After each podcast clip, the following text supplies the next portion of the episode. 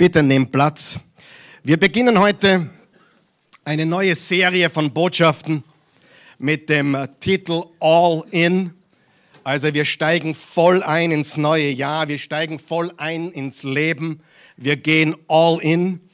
Und es geht um die Zeit deines Lebens, es geht um die Zeit meines Lebens. Und diese Serie All in, die Zeit deines Lebens, baut auf auf die Neujahrsbotschaft, die wir letzten Sonntag gehört haben. Die meisten waren zu Hause, die meisten haben online mitverfolgt. Wir waren ein ganz kleiner Kern hier am letzten Neujahrssonntag, aber viele haben die Botschaft gehört, nämlich die größte Gelegenheit deines Lebens. Was ist, was ist die größte Gelegenheit deines Lebens? Es ist die Zeit, die du hast. Und wenn du diese Botschaft verpasst hast, wenn du sie noch nicht gehört oder gesehen hast oder nochmal hören solltest, bitte geh auf unsere Webseite oasechurch.tv oder auf unseren YouTube-Kanal oder Spotify. Da kriegst du alle Botschaften zum Anschauen, zum Anhören gratis, solange es Strom und Internet gibt. Letzte Woche, ganz kurze Wiederholung, haben wir darüber gesprochen, dass wir diese Gelegenheit, die Zeit, die wir haben, jeden Moment, jede Sekunde, alles, was uns an Momenten, Minuten und Stunden zur Verfügung steht, dass wir das beim Schopf packen müssen. Es gibt uns die Gelegenheit, unsere Prioritäten neu zu definieren, unseren Kurs, den Kurs des Lebens zu überprüfen. Auch das ist ganz, ganz wichtig, zu reflektieren, zu überprüfen über unsere Lebensvision nachdenken. Ist die Vision unseres Lebens überhaupt vereinbar mit dem Willen Gottes? Beten wir darüber oder sind es unsere eigenen Gedanken? Und ganz wichtig für viele von uns, die Vergangenheit zu begraben. Wer ist auch mit mir, wenn er sagt, lass uns das, was hinter uns, auch hinter uns sein. Wir können nicht rückgängig machen, das, was war. Wir können jammern und raunzen über die verschüttete Milch, aber es ändert nichts an der Tatsache, dass es vorbei ist. Das, was du hast, ist dieser Moment. Das, was du hast, ist die Gelegenheit im Hier, im Jetzt, im Heute und das ist die einzige Garantie. Du hast keine Garantie auf morgen. Dieser Tag ist der Tag, den der Herr gemacht. Lasset uns freuen und fröhlich sein. Und wir haben uns drei Fragen gestellt. Frage Nummer eins, damit das passieren kann, was muss ich ablegen in meinem Leben und was muss ich anziehen? Es gibt gewisse Dinge, die muss ich ablegen, die muss ich lassen und gewisse Dinge, die muss ich anziehen. Ich muss zuerst ablegen, damit ich dann neue Dinge anziehen kann. Die zweite Frage, ganz eine wichtige Frage, was ist wirklich wichtig und was scheint nur wichtig zu sein? Wer hat schon gemerkt, viele Dinge im Leben scheinen wichtig zu sein, sind es aber unterm Strich überhaupt nicht. Wer gibt mir recht? Das ist die absolute Wahrheit. Und äh, die dritte Frage, die sehr, sehr entscheidend ist, geht es nur um mich oder dient es anderen Menschen? Wenn alles in deinem Leben, sogar deine Gebete, sich nur um dich drehen, das, was dir fehlt, was du brauchst, dann verpasst du das Boot. Du musst erkennen, was dein Leben sinnvoll macht und was dein Leben mit Freude erfüllt, ist dienen und geben. Das ist das Wichtigste in deinem Leben, ein Diener zu sein und nicht ein Nehmer. Jesus hat gesagt, es ist seliger oder glücklicher oder glückseliger zu geben als zu nehmen. Und eine der wichtigsten Erkenntnisse in meinem Leben ist die Kostbarkeit der Zeit. Sagen wir das gemeinsam. Die Kostbarkeit der Zeit. Zeit ist nicht wertvoll. Gold ist wertvoll. Häuser sind wertvoll. Zeit ist nicht wertvoll, Zeit ist kostbar. Das ist eine Steigerung von Wert. Es ist kostbar, unwiederbringlich. Hast du jeden Tag zu leben und das, was du nicht verwendet hast, an diesen Sekunden, diesen 86.400 Sekunden jeden Tages, diese Sekunden sind unwiederbringlich weg. Geld kannst du wieder verdienen. Zeit ist ganz limitiert und ganz knapp und kostbar. Und liebe Freunde, jetzt verrate ich euch etwas. Die größte Überraschung in meinem Leben, nach der Überraschung, dass die Christin mich geheiratet hat, dass sie Ja gesagt hat. Übrigens, sie kommt nächsten Sonntag wieder. Sie verweilt noch bei dem Vater in Amerika. Aber die größte Überraschung in meinem Leben ist die Kürze des Lebens. Am 20-Jährigen kannst du das nicht sagen. Als 20-Jähriger hätte man es hundertmal sagen können, ich hätte es dir nicht geglaubt. Nein, wir haben noch so viele Tage und Jahre und Jahrzehnte. Na, glaube mir, die größte Überraschung eines 50-Jährigen, wenn er weise ist, ist, das Leben ist kurz. Es ist wirklich eine Überraschung. Ich habe heute zur Christi gesagt, wir sind 34 Jahre zusammen und wir haben vielleicht noch, wenn der Herr gütig ist, noch weitere 34. Und dann sagt sie, ja, das ist möglich. Dann bin ich Mitte 80, sie ist knapp Anfang 80, Anfang 70, Entschuldigung, nein, Spaß. Äh, und, aber die Wahrheit ist, sie hat was ganz Weises gesagt, aber diese 34 Jahre werden so viel schneller vergehen wie die letzten 34 Jahre. Und sie sagt, die letzten 34 Jahre, das, das scheint wie ein anderes Leben. Das scheint so weit zurück. 1988. So weit weg. Und wir müssen verstehen, das Leben ist kurz.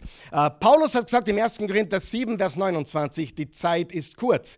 Und weil diese, diese vier Worte mich so gefesselt haben, habe ich ihn in allen Bibelübersetzungen angeschaut.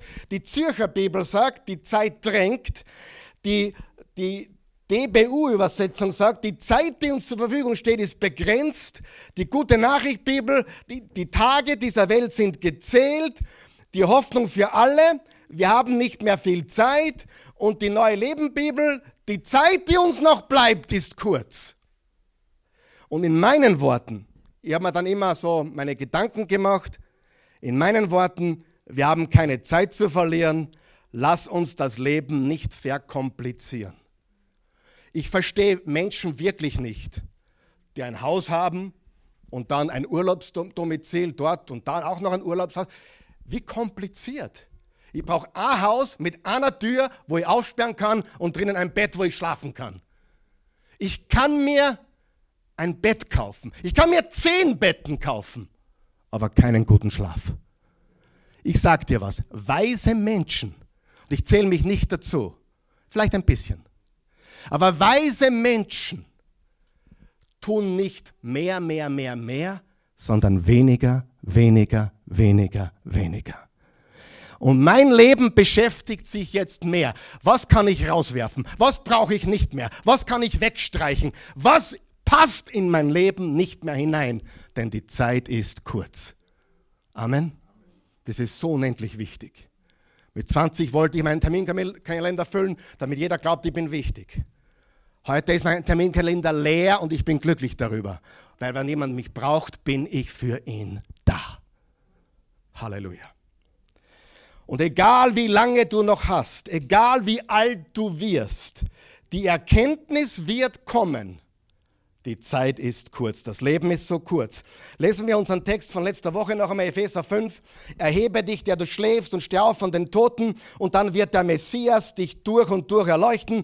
Achtet nun sorgfältig darauf, wie ihr euer Leben führt. Tut das nicht als Unverständige, sondern als weise Menschen. Sag weise. Sag Weisheit. Das ist unser Wort für dieses Jahr. Weisheit ist angewandtes Wissen. Narren wissen alles, tun es aber nicht. Vater, vergib ihnen, denn sie tun nicht, was sie wissen. Sie tun es nicht. Und das sind echte Narren. Und darum haben wir in unserem Land und in jedem anderen Land der Welt so viele gebildete Narren. Weil sie so viel wissen. Und die älteren Herrschaften sagen Amen, richtig? Sieh, da geben wir die alten Leute recht. Die Älteren, Entschuldigung. Weil, weil sie es wissen. Warum wissen sie es? Weil Wissen verändert dein Leben nicht. Wissen verändert dein Leben nicht. Die Predigt verändert dein Leben nicht. Das, was du damit machst, verändert dein Leben. Und das ist Weisheit. Weisheit ist angewandtes Wissen. Nutzt die Lebenszeit, Vers 16, die euch von Gott gegeben ist, dabei ganz aus, denn die Tage, in denen wir leben, sind von Bosheit durchdrungen. Lasst euch also nicht verdummen. Also mit anderen Worten, werde nicht dumm und dümmer. Sondern bemüht euch darum, den Willen von Jesus, dem Herrn, zu erkennen. Habe ich schon oft gesagt, ich sage es noch einmal. Manchmal fragt man sich, geht es noch dümmer? Die Antwort ist ja.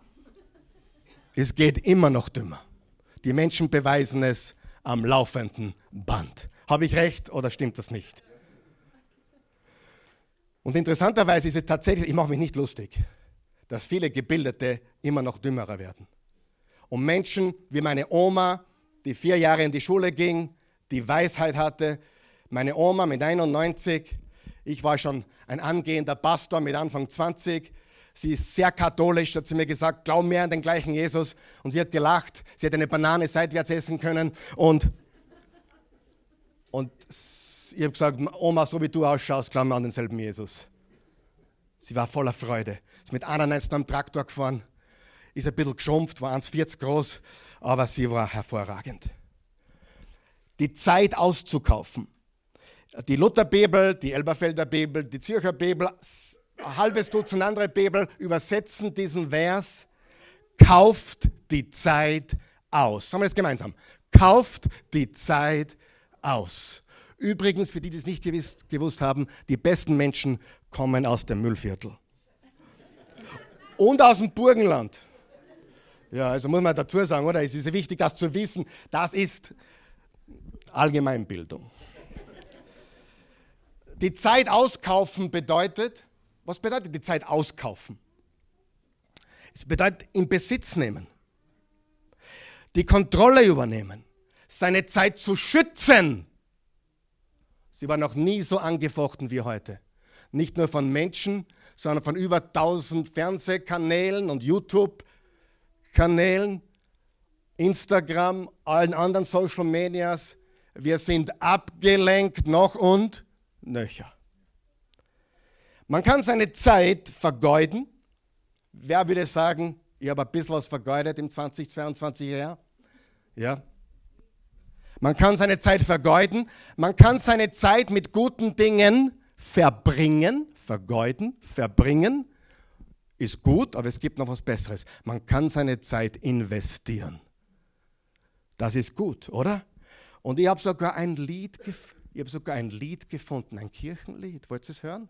Singen tue ich es nicht, aber, aber ich lese euch den Text vor. Ich habe ein, ein, ein, ein, ein Oase-Zuschauer aus Kärnten, hat mir das zugeschickt, der Manfred aus Kärnten.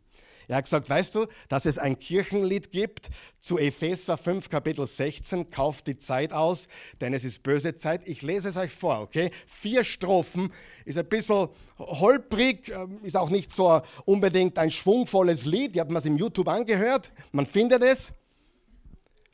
Aber hör zu, Strophe 1. Die Zeit ist kurz, o Mensch sei weise und wuchere mit dem Augenblick. Nur einmal machst du diese Reise.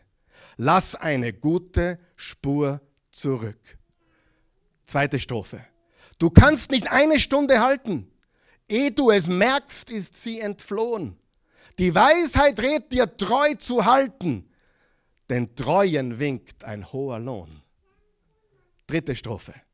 Sieh, wie dem Tor, dem Narren, die Zeit verrinnt, mit Essen, Trinken, Scherzen, Ruhen und Instagram. Habe ich jetzt dazu geschrieben.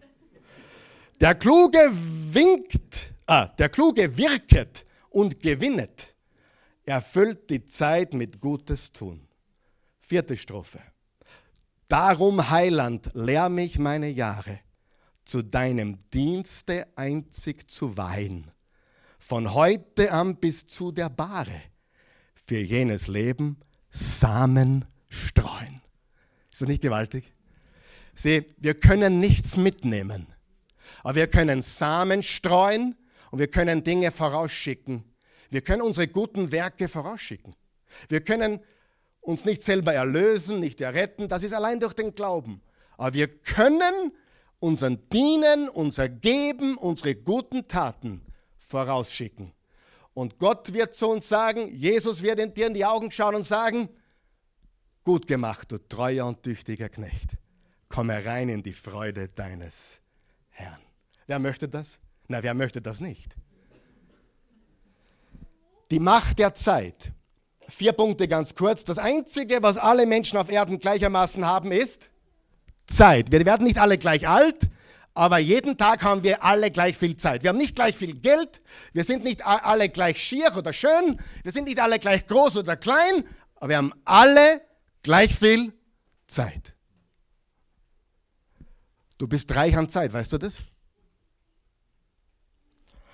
Zweitens, was oder wer du bist und was oder wer du wirst, hängt großteils davon ab, wie du deine Zeit einsetzt oder verwendest. Drittens, Zeit kann nicht aufgehalten werden.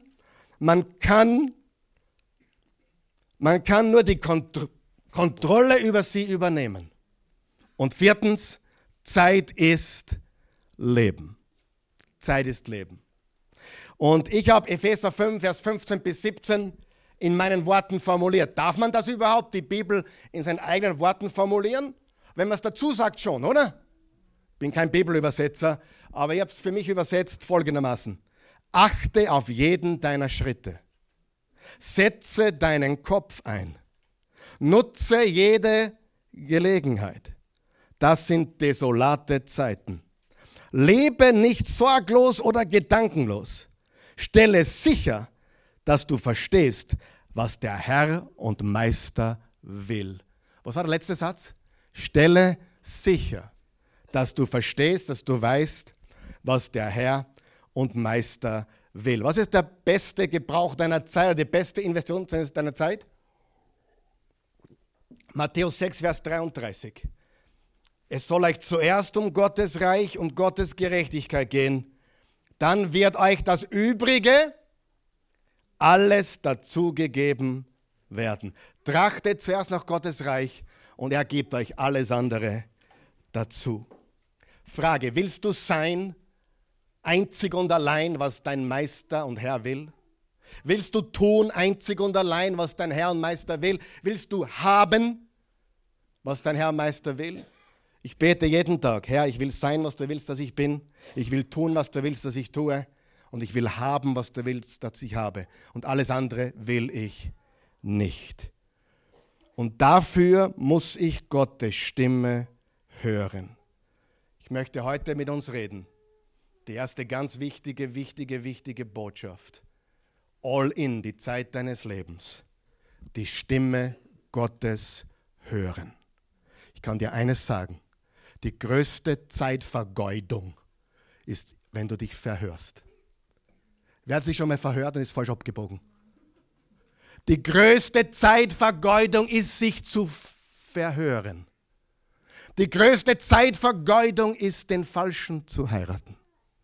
Die größte Zeitvergeudung ist, die Falsche zu heiraten. Die größte Zeitvergeudung ist zu lügen. Wer weiß, Lügen haben kurze Beine. Wenn du ein Leben voller Lügen führst und du glaubst, du kommst damit durch, wach auf. Irgendwann kommt die Rechnung daher, hundertprozentig. Und der Mensch lügt ja nur, weil er einen Vorteil haben will. Er bricht die Ehe nur, weil er einen Vorteil haben will. Er stiehlt nur, weil er glaubt, einen Vorteil zu bekommen. Wir würden die Dinge ja nicht tun, wenn sie uns nicht anscheinend was geben, was wir brauchen, was uns fehlt. Und das ist die große Lüge. Die große Lüge ist, ich brauche das. Und Gott weiß, du brauchst nicht das, du brauchst das. Aber weil du das willst, vergeudest du deine Zeit damit. Charles Stanley, einer meiner Lieblingsprediger, wird heuer in diesem Jahr 91, hat gesagt, das beste Zeitmanagement ist ein fleißiges Gebetsleben was uns das ein Zeit erspart. Oh, ich habe keine Zeit zu beten, ich habe am Tag zwölf Stunden zu arbeiten. Probier mal Folgendes. Gib ihm die erste halbe Stunde und dann schau, was der restliche Tag aus sich macht. Ist das nicht wahr? Das ist so gewaltig. Wir müssen sein Reden hören, seine Stimme hören können. Und dazu müssen wir mit ihm wandeln, mit ihm gehen, mit ihm sein, in seiner Gegenwart sein sein Reden, seinen Willen. Und die Frage ist nie, redet Gott? Die Frage ist immer, können wir hören, was er uns sagen möchte? Gott redet immer. Er redet jetzt in diesem Raum. Er redet durch mich, aber weißt du was? Er sagt dir zwischen den Zeilen auch etwas, was spezifisch für dich ist. Er sagt dir, ah, genau, das muss ich ablegen und das muss ich anziehen. Er redet mit dir zwischen den Zeilen, um das zu bestätigen, was du aus dem Wort Gottes hörst. Gottes Wort ist die Wahrheit. Und wenn du eine Stimme hörst und sie ist von Gott, dann bestätigt sie die niedergeschriebene Wahrheit der Bibel. Amen. Wenn du was hörst, was der Bibel klar widerspricht, ist es nicht die Stimme Jesu.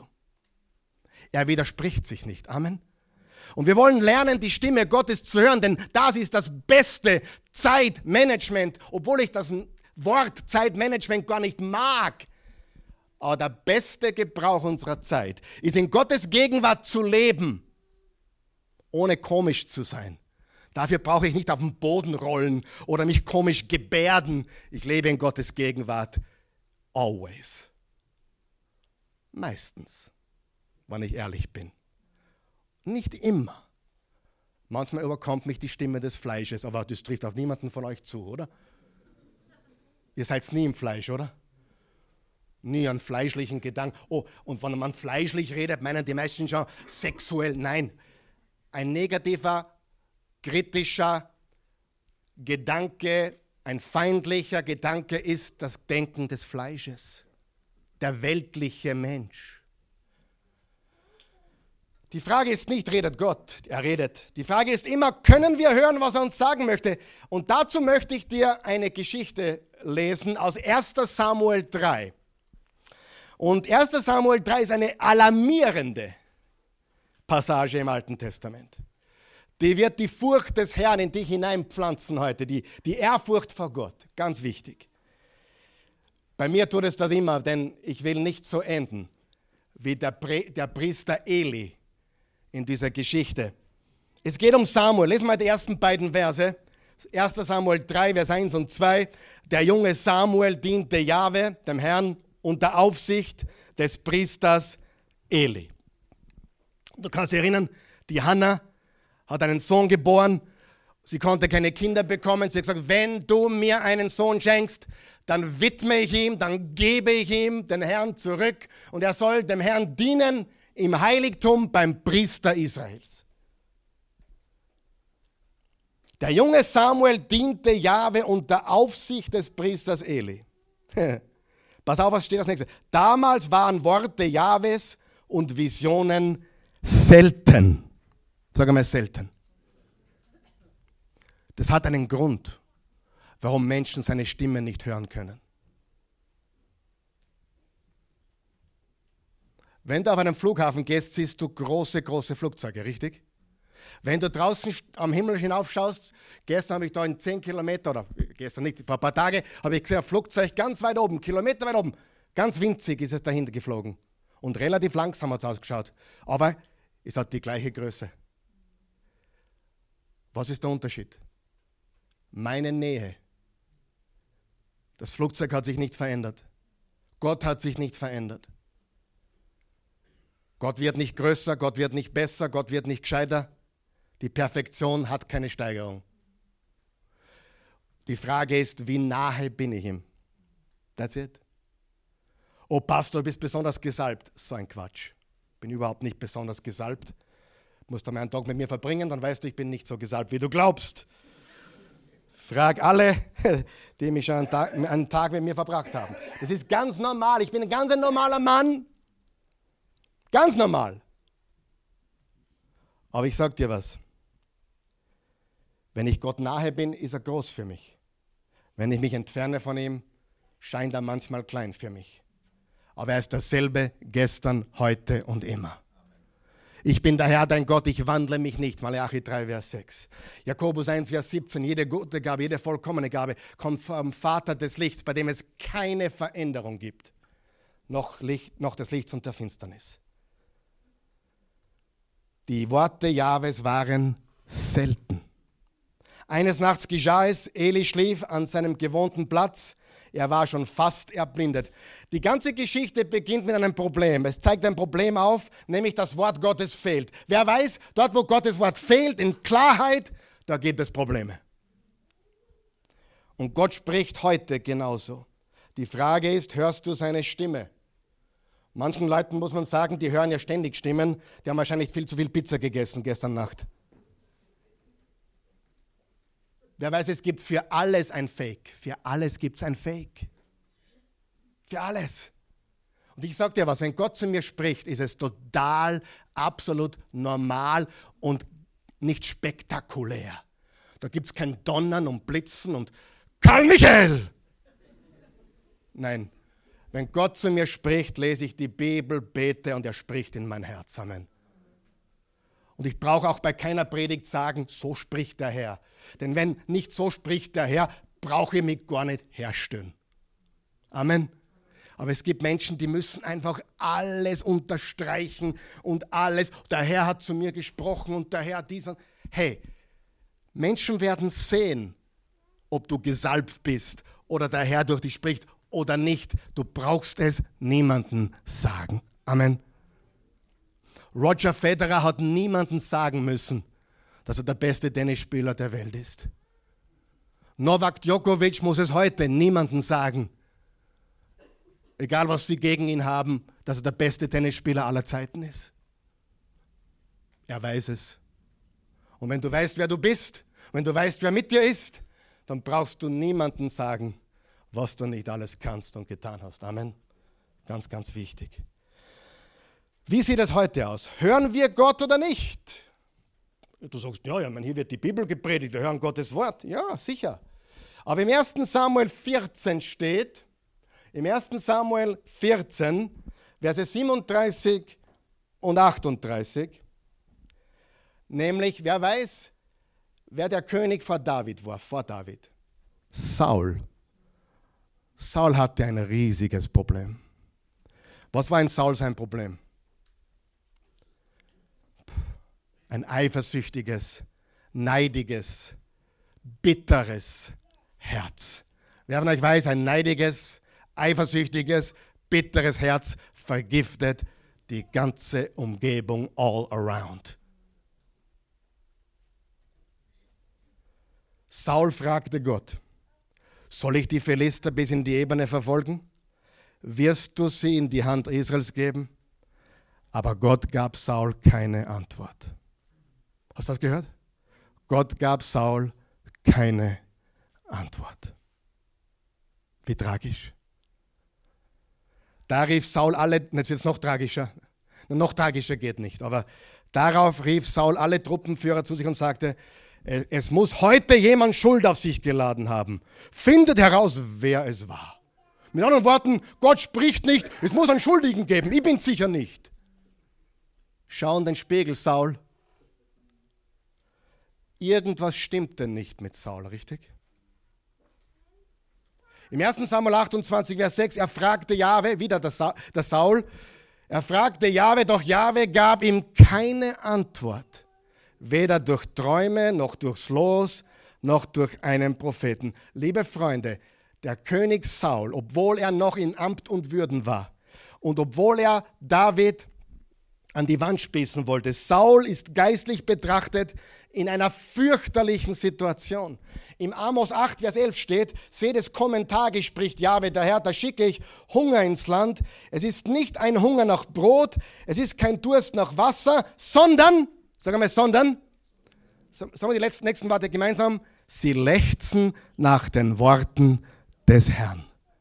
Sie lechzen nach den Worten Jahwes.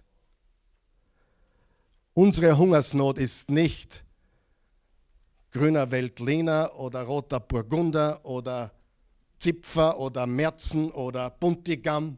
Nein oder Wiener Schnitzel oder Tafelspitz oder Kaiserschmoren. Unsere größte Hungersnot ist die Hungersnot des Wortes Gottes. Amen. Das Schlimmste wenn Gottes, ist, wenn Gottes Stimme nicht gehört werden kann. Und im 1. Samuel 3 gibt es einen Grund dafür und der heißt Eli. Es gibt einen Grund, warum Gottes Worte selten sind und es war der Priester Eli. Und darum sage ich von ganzem Herzen, das, das bringt mir die Furcht des Herrn, denn ich will nie und nimmer so enden. Ich habe Menschen so enden gesehen. Ich habe Menschen gesehen, die einen großen Aufstieg hatten und einen tiefen Fall. Möge Gott uns davor bewahren. Amen. Lieber langsam und sicher als schnell rauf und schnell wieder runter. Ich verrate euch was, ich habe es nicht besonders eilig. Ich habe schon eilig, weil die Zeit kurz ist. Aber ich weiß, wenn der Herr wartet auf sein Kommen, dann bin ich in 30 Jahren noch mit den gleichen Dingen beschäftigt wie jetzt. Karl Michael, was magst du in der Pension? Was ist das? Was ist das? Pension. Ich sage dir von ganzem Herzen, ich liebe, was ich tue. Und ich hoffe, man sieht es. Wenn man es nicht sieht, gehe haben. Der Priester Gottes, Eli, war blind. Er konnte nicht mehr sehen. Aber was interessant ist, er war nicht nur physisch blind, sondern auch geistlich blind. Er konnte nicht mehr sehen. Er hat so viele schlechte Entscheidungen getroffen, so viele unweise Dinge getan.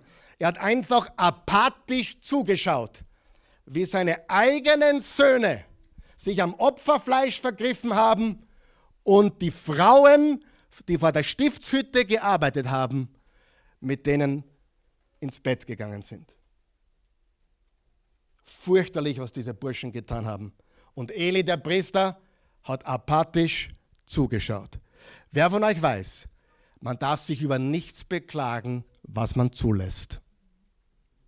Wenn du schon fünf Jahre über die gleiche Situation jammerst, rate, wer Schuld hat. In den meisten Fällen. Nicht in allen Fällen. Es gibt Situationen, Dinge, die sind außer unserer Kontrolle. Aber vieles lassen wir zu. Er hat nicht eingegriffen. Im Vers 2 steht, Eli schlief an seinem gewohnten Platz, er war schon fast erblindet.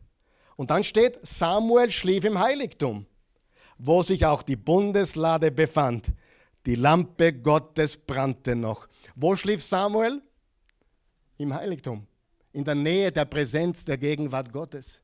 Wo hat es sich Eli bequem gemacht? Irgendwo, wo er wollte. Eli war nicht in Gottes Gegenwart, so wie Samuel es war. Und übrigens, die meisten Theologen sind sich einig, Samuel war um die acht Jahre. Kann Gott einen Achtjährigen verwenden? Mit Sicherheit. Kann einen 88-Jährigen verwenden? Mit Sicherheit. Ich sehe heute keine Menschen, die über 65 sind. Also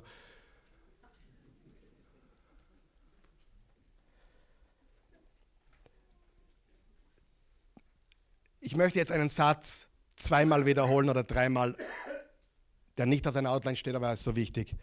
Der beste und wichtigste Ort ist Gottes Gegenwart. Der beste und wichtigste Ort ist Gottes Gegenwart. Der beste und wichtigste Ort ist Gottes Gegenwart. Geht es dir um bequem oder möchtest du Gott so nahe sein, wie es nur geht? Ich glaube, das ist eine Warnung an uns, oder nicht? Eine Warnung. Wenn es bei deiner Beziehung mit Gott mehr um persönliche Präferenzen geht, als eine Leidenschaft, ein leidenschaftliches Streben nach Gottes Gegenwart, verlierst du die Fähigkeit, Gottes Stimme zu hören. Die meisten Christen wollen ihre eigenen Präferenzen. Der Lobpreis gefällt mir, der gefällt mir nicht. Ist doch wurscht, ob er dir gefällt. Sing mit. Werde erwachsen.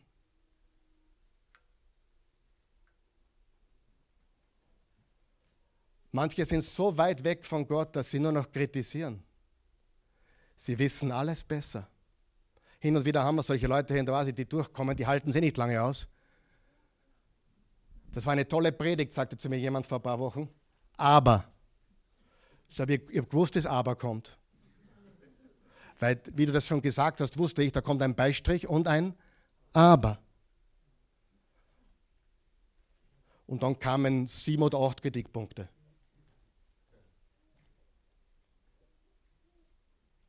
Ich sage dir, das gefällt mir nicht, das gefällt mir nicht. Du beurteilst alles, hast aber keine Beziehung zu Jesus. Amen. Sagen wir noch wach. Übrigens, wenn du eine Gemeinde findest, wo du mit über 80 Prozent, sagen wir 80, 75, 80 Prozent, d'accord bist und mitgehen kannst, wo es nicht so wesentlich ist. Also, wenn jemand nicht an Jesus, also wenn Jesus nicht verkündigt wird, die Aufnahme, dann können wir heimgehen, oder? Aber wenn du eine Gemeinde gefunden hast, wo du 75, 80 Prozent sagst, ja, das ist wirklich der Weg, dann sag Halleluja. Es gibt nichts Perfektes. Und glaube mir, alle, die gesucht haben, sind irgendwo draufgekommen, es gibt, und die sind heute zu Hause home alone, weil sie nichts gefunden haben, was vollkommen ist. Wenn ich heute eine Gemeinde suchen würde, müsste für meine Familie, würde ich mir anschauen, was wird dort gepredigt? Ist es das Wort Gottes? Sind dort Menschen, die Jesus lieben? Wird dort gebetet? Haben sie was für die Kinder, was adäquat ist, was gut ist?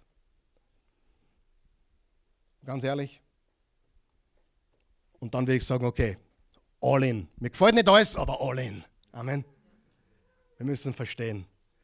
Denn in dem Moment, wo du dazu kommst, ist schon nicht mehr perfekt.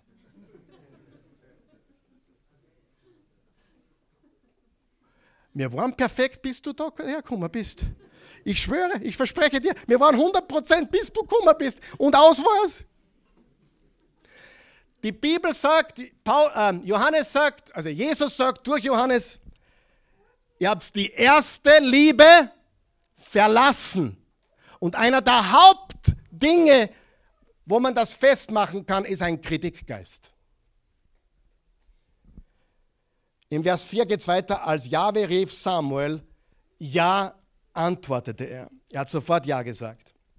Und lief zu Eli, hier bin ich, du hast mich gerufen. Nein, sagte Eli, ich habe dich nicht gerufen, leg dich wieder hin. Samuel tat es. Jahwe rief noch einmal, Samuel, wieder stand Samuel auf, ging zu Eli und sagte, hier bin ich, du hast mich gerufen. Nein, sagte Eli, ich habe dich nicht gerufen, mein Sohn leg dich wieder hin. Also er hörte die Stimme des Herrn, wusste aber nicht, dass die Stimme des Herrn war, weil Vers 7 sagt, Samuel, der junge Bub Samuel, hatte Jahwe noch nicht kennengelernt und seine Stimme noch nie gehört. Das ist fantastisch. Weißt du, dass Gott auch zu Menschen spricht, die ihn noch nicht kennen?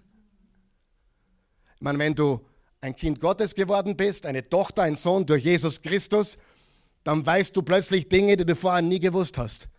Aber glaub mir eines, du schaust mir zu, du bist noch nicht gläubig, du bist da, du bist noch nicht gläubig, Gott spricht zu dir. Und er hat geglaubt, der Eli ruft ihn.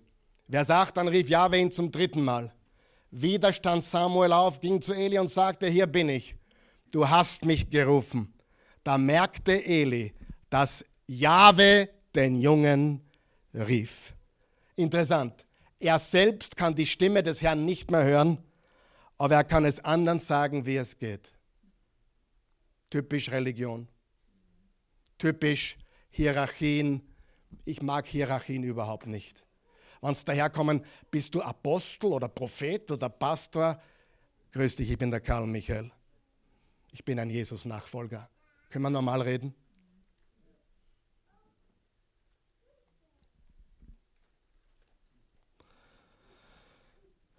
ich, ich predige besser als ihr drei schaut. Spaß.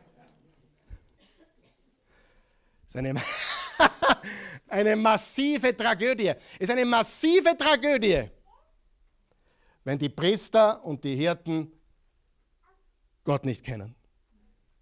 Vers 9. Er sagte zu Samuel, leg dich wieder hin.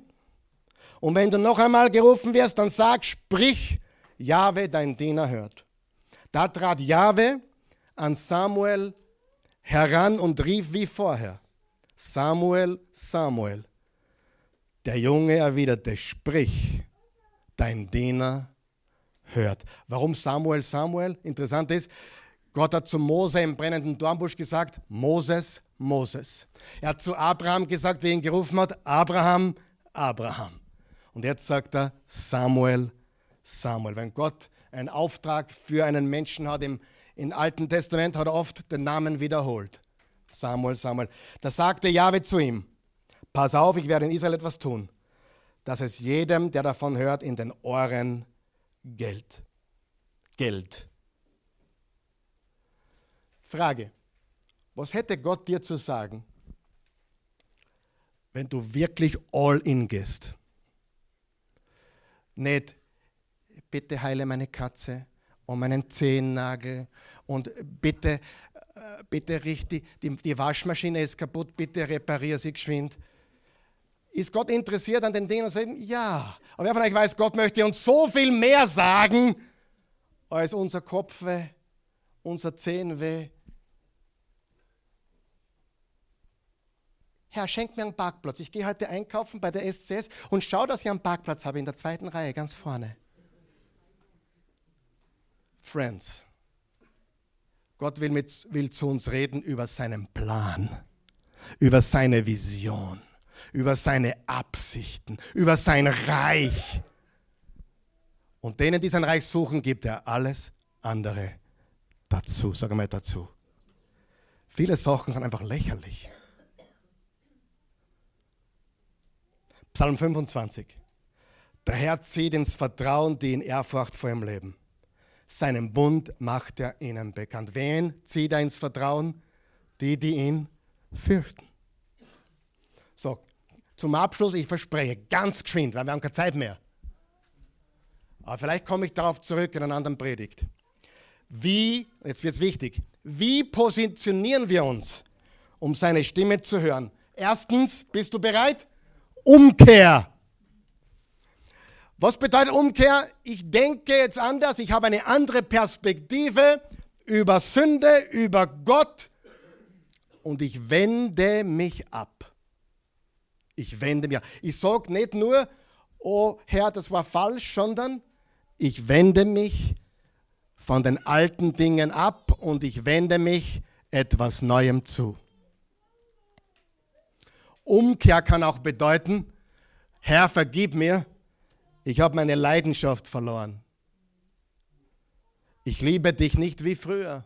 Offenbarung 2, Vers 4. Kehr um und tue die ersten Werke und liebe mich wieder wie am Anfang. Viele sind kalt im Geist geworden, viele sind Kritiker geworden, habe ich gesagt.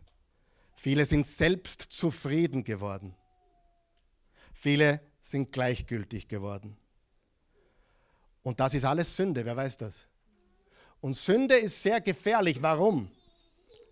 Weil es uns beginnt zu beherrschen. Gewisse Dinge tun wir nicht einmal oder zweimal. Sie dominieren unser Leben. Amen. Nicht Amen sagen, das ist falscher Platz zum Amen sagen. Sie dominieren, es ist so, aber nicht gut. Und dann belügen wir uns selbst. Es beherrscht mich eh nicht. Ich könnte eh jederzeit aufhören. Und außerdem macht es eh jeder. Sehr gefährlich. Es gibt zwei Arten von Umkehr. Einmal, um errettet zu werden, die Umkehr zu Christus. Und das zweite, die regelmäßige Umkehr, das regelmäßige Verwalten unseres Herzens als Jesus-Nachfolger. Erstens, Umkehr. Bist du noch wach? Willst du mehr von Gott? Eigentlich will er mehr von dir. Mehr von Gott finde ich in der Bibel eigentlich nicht. Ich finde eigentlich nur, er möchte mehr von mir. Nähert euch mir und ich werde mich euch nähern. Jakobus 4, Vers 8. Zweitens, positioniere dich in der Nähe Gottes. Wir haben gesehen, Samuel schlief im Heiligtum. Umgib dich mit Menschen, mit Situationen, mit Gottesdiensten, mit Bibelstudium. Umgib dich mit diesen Dingen, wo die Nähe Gottes ist. Ich gehe ganz schnell jetzt. Drittens, diene im Hause Gottes. Was hat, was hat Samuel getan? Er hat im Hause Gottes gedient, oder? Und darf ich hinzufügen, mit Freude und mit Enthusiasmus. An manchen Sonntagen stehe ich auf, Ich stehe am Sonntag immer um halb fünf auf, eine Stunde früher wie sonst. Ich nehme nehm das, was ich mache, sehr ernst. Ich habe mich mit dieser Predigt 20 Stunden auseinandergesetzt. Ich habe es verinnerlicht. Ja? Ich gehe nicht daher und sage, der Heilige Geist gibt mir was. Da kommt nichts Gescheites außer dabei. Glaub mir das, ich kenne das. Aber manche Sonntage stehe ich auf und denke mir, ich kann es nicht erwarten, dass ich heute die Bernadette sehe. Die ist auch noch unterwegs, auch noch ein bisschen auf Urlaub, kommt nächsten Sonntag auch wieder. Das erste, wenn ich sie sehe in der Früh, oder die Claudia, aber meistens denke ich an die Bernadette, mit der bin ich jetzt schon 26 Jahre verbunden. Die Dame hat sich zum Besseren, sie hat sich nicht verändert. Jeder, der sie kennt, weiß, sie ist, besser, sie ist noch besser geworden, aber sie war immer schon super. die begrüßt mich jeden Sonntag mit einem Lachen, mit einem Lächeln, mit einer Freude. Wenn ich ihr in der Früh schreibe, um halb fünf oder fünf, antwortet sie schon, weil die betet schon für uns alle. Und dann kriege ich so eine Freude. Und sie schreibt meistens, ich freue mich so auf den heutigen Gottesdienst. Heute wird gewaltig.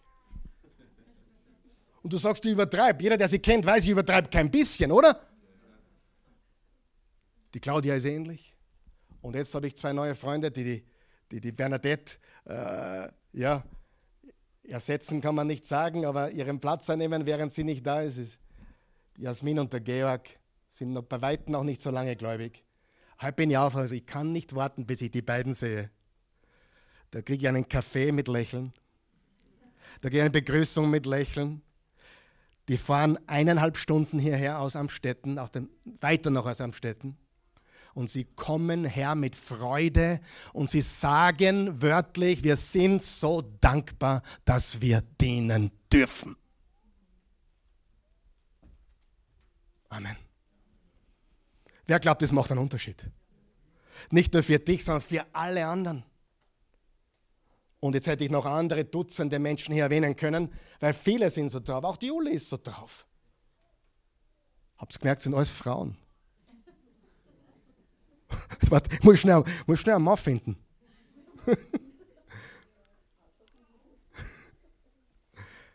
Wer weiß, wir brauchen aber fröhliche Männer. Er hat gesagt, hier bin ich. Und jetzt passt gut auf, was ich sage. Wem hat, e, wem hat Samuel gedient? Dem Herrn. Aber wie waren die Umstände? Schrecklich! Sein Vorgesetzter war ein Abgefallener. Wie viele Christen kenne ich, die sich denken, na dort kann ich nicht dienen, weil die sind nicht gesalbt oder Na und? Was hat Samuel gesagt? Hier bin ich. Obwohl Eli weit weg war, der Priester, und seine Söhne waren eine Katastrophe. Und Samuel gesagt, ich diene dem Herrn, weil hier, hier, hier hat er mich hergestellt. Nicht, na, wenn die sich ändern, Daten und. It's none of your business. Was ich mache oder die anderen machen, ist zwischen mir und Gott und auch euch. Ich verstehe das. Aber das Wichtige ist, was ist in deinem Herzen? Wenn wir mit Freude und Enthusiasmus dienen, öffnet es unsere Herzen und Ohren für die Stimme Gottes. Viertens, horche auf Gottes Stimme ich muss jetzt Gas geben. Fünftens, wenn Gott ruft, reagiere eifrig. Wenn er sagt, hey, gib, dann gib. Wenn er sagt, bete für dein Bete. Debattiere nicht mit Gott, just do it. Wenn Gott spricht, gehorche ihm sofort. Wenn ich zu meinem Kind sage, du, gehorche oder mach das Geschirr, sagt, ja, ich mach's morgen dann ist das Ungehorsam. Verzögerter Gehorsam ist Ungehorsam. Und siebtens, lies und studiere Gottes Wort. Im 1. Samuel 3 steht Vers 21, und der Herr erschien weiterhin in Shiloh. Denn der Herr offenbarte sich Samuel in Shiloh durch das Wort des Herrn. Wenn du Gottes Stimme hören möchtest, beginne sein Wort zu lesen und zu befolgen. Und der wichtigste Tipp für dieses Jahr, besorg dir einen Bibelleseplan und, und befolge ihn. Es gibt Bibellesepläne überall, zum Beispiel das Neue Testament in einem Jahr durchlesen. Dauert keine zehn Minuten pro Tag. Du kannst das Neue Testament in einem Monat durchlesen. Dauert 40 bis 45 Minuten pro Tag. Du kannst auch die ganze Bibel im Jahr durchlesen. Dauert 20, 15, 20 Minuten am Tag. Ich lese gerade die Bibel durch in 21 Tagen. Die ganze Bibel. Dauert drei, drei Stunden am Tag. Aber ich kann dir sagen, ich bin sowas von aufgepumpt, das kannst du nicht vorstellen. Die ganze Genesis durchgelesen in einer Sitzung. Ganze Exodus in einer Sitzung. Levitikus in einer Sitzung. Hiob in einer Sitzung. Das sage ich nicht, um anzugeben, ich sage nur deswegen, der Appetit wird immer größer. Lies es, bis du das Wort Gottes so liebst, dass du nicht mehr anders kannst. Ich liebe es noch nicht, dann beginnst zu lesen, du wirst es lieben lernen. Und ich lese nicht jedes Monat die Bibel durch, aber ich mache manchmal so Zeiten, wo ich richtig reingehe. Gottes Wort, die Heilige Schrift, lies sie durch von Cover zu Cover. Weil was viele, vor allem in charismatischen Kreisen machen, ich liebe die Charismatiker, spricht zu mir her. Judas hängte sich. Oh. Geh hin und tu es schnell. Freunde, so liest man die Bibel nicht. Man liest die Bibel in der Führung des Heiligen Geistes, ja, aber mit System und mit Kontext. Amen. Es wird dein Leben verändern. Bist du bereit, Gottes Stimme zu hören?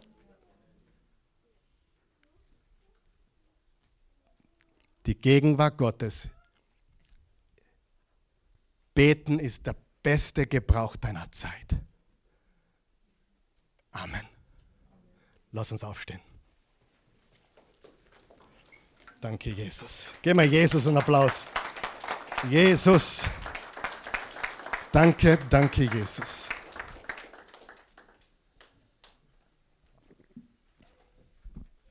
Ja, himmlischer Vater, wir danken dir für diesen Tag.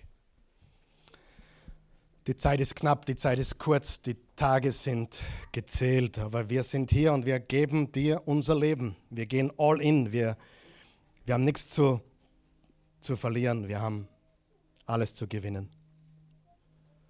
Wir sind auf der richtigen Seite durch dich, Jesus. Wir danken dir dafür.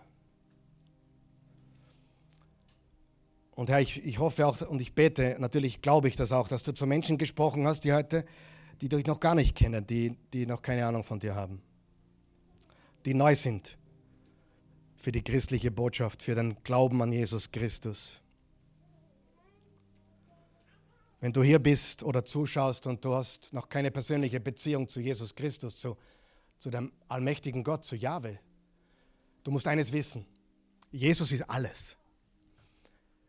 Jesus war Gott in einem Körper. Das feiern wir zu Weihnachten. Gott in einem Körper. Der Allmächtige kam zu uns. Er starb für deine und meine Sünden. Er ist am dritten Tage auferstanden und lebt. Und er hat eines versprochen. So sehr hat Gott die Welt geliebt, die Menschen dieser Welt geliebt, dass jeder, der an ihn glaubt, also so sehr hat Gott die Welt geliebt, dass er einen einzigen Sohn gab, damit jeder, der an ihn glaubt, nicht verloren geht, sondern ewiges Leben hat. Paulus hat gesagt, wenn du mit dem Mund bekennst, Jesus ist Herr, und mit dem Herzen an seine Auferstehung glaubst, bist du gerettet, erlöst, befreit. Möchtest du das? Ich rede jetzt zu Menschen, die das noch nie getan haben, die, die komplett frisch sind.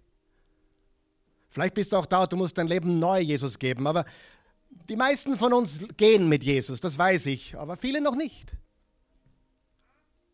Wenn du möchtest, sprich diese Worte mit mir, bitte.